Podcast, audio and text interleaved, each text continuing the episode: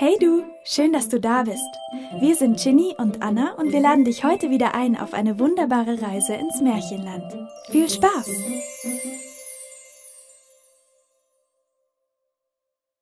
Rumpelstilzchen von den Brüdern Grimm Es war einmal ein Müller, der war arm, aber er hatte eine schöne Tochter. Eines Tages traf er den König. Um sich wichtig zu machen, sagte der Müller Ich habe eine Tochter, die kann Stroh zu Gold spinnen.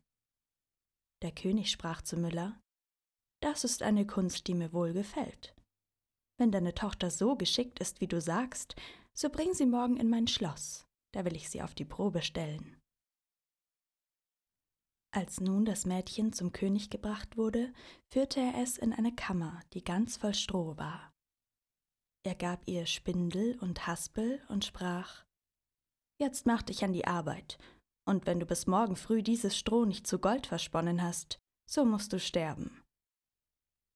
Darauf schloss er die Kammer selbst zu, und sie blieb alleine darin.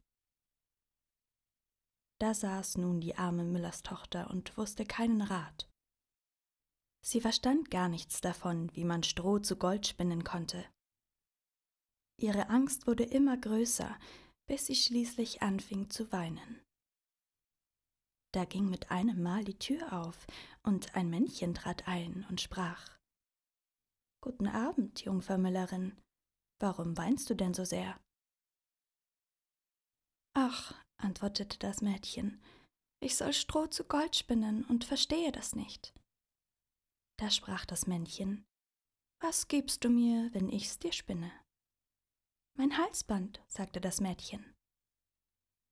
Das Männchen nahm das Halsband, setzte sich vor das Rad und schnurr, schnurr, schnurr, dreimal gezogen war die Spule voll. Dann steckte es eine andere auf und schnurr, schnurr, schnurr war auch die zweite voll.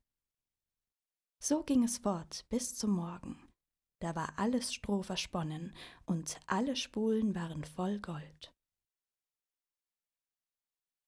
Bei Sonnenaufgang kam schon der König.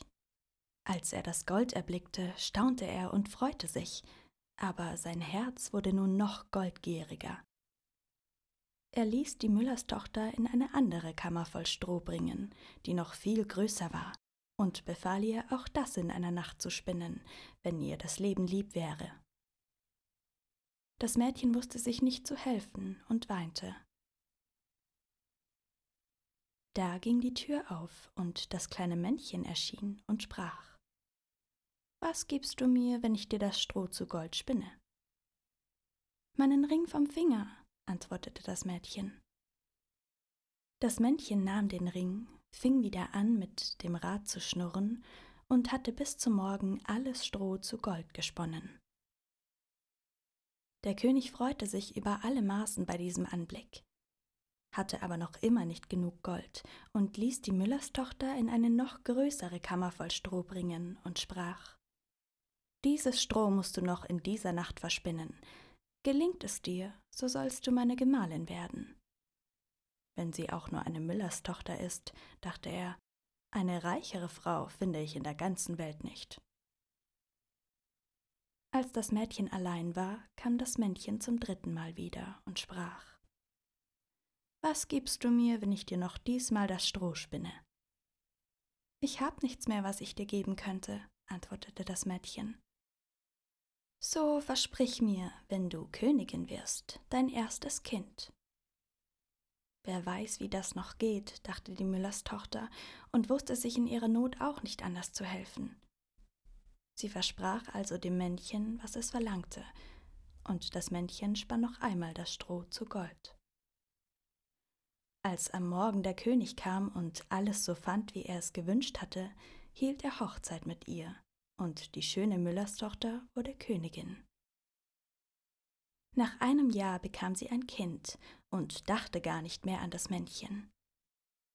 Da trat es plötzlich in ihre Kammer und sprach Nun gib mir, was du versprochen hast. Die Königin erschrak und bot dem Männchen alle Reichtümer des Königreichs an, wenn es ihr das Kind lassen wollte. Aber das Männchen sprach Nein, Etwas Lebendiges ist mir lieber als alle Schätze der Welt. Da fing die Königin so zu jammern und zu weinen an, dass das Männchen Mitleid mit ihr hatte. Drei Tage will ich dir Zeit lassen, sprach es. Wenn du bis dahin meinen Namen weißt, so sollst du dein Kind behalten. Nun dachte die Königin die ganze Nacht an alle Namen, die sie jemals gehört hatte.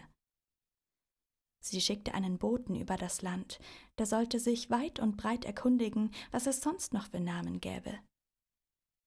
Als am nächsten Tag das Männchen kam, fing sie an mit Kaspar, Melchior, Balthasar und sagte alle Namen, die sie wusste. Aber bei jedem sprach das Männchen, so heiß ich nicht. Am zweiten Tag ließ die Königin in der Nachbarschaft herumfragen, wie die Leute da genannt wurden, und sie sagte dem Männchen die ungewöhnlichsten und seltsamsten Namen. Heißt du vielleicht Rippenbiest oder Hammelswade oder Schnürbein? Aber das Männchen antwortete immer So heiß ich nicht. Am dritten Tag kam der Bote wieder zurück und erzählte, ich habe keinen einzigen neuen Namen finden können. Aber als ich an einem hohen Berg um die Waldecke kam, wo sich Fuchs und Hase gute Nacht sagen, da sah ich ein kleines Haus. Vor dem Haus brannte ein Feuer und um das Feuer sprang ein lächerliches Männchen, hüpfte auf einem Bein und schrie Heute back ich, morgen brau ich, übermorgen hol ich der Königin ihr Kind. Ach, wie gut, dass niemand weiß, dass ich Rumpelstilzchen heiß. Da könnt ihr euch denken, wie froh die Königin war, als sie diesen Namen hörte. Und als bald danach das Männchen eintrat und fragte Nun, Frau Königin, wie heiße ich? fragte sie erst. Heißt du Kunz? Nein. Heißt du Heinz? Nein. Heißt du etwa Rumpelstilzchen? Das hat dir der Teufel gesagt. Das hat dir der Teufel gesagt. Schrie das Männchen und stieß mit dem rechten Fuß vor Zorn so fest auf die Erde, dass sie sich auftat und ihn mit Haut und Haar verschlang.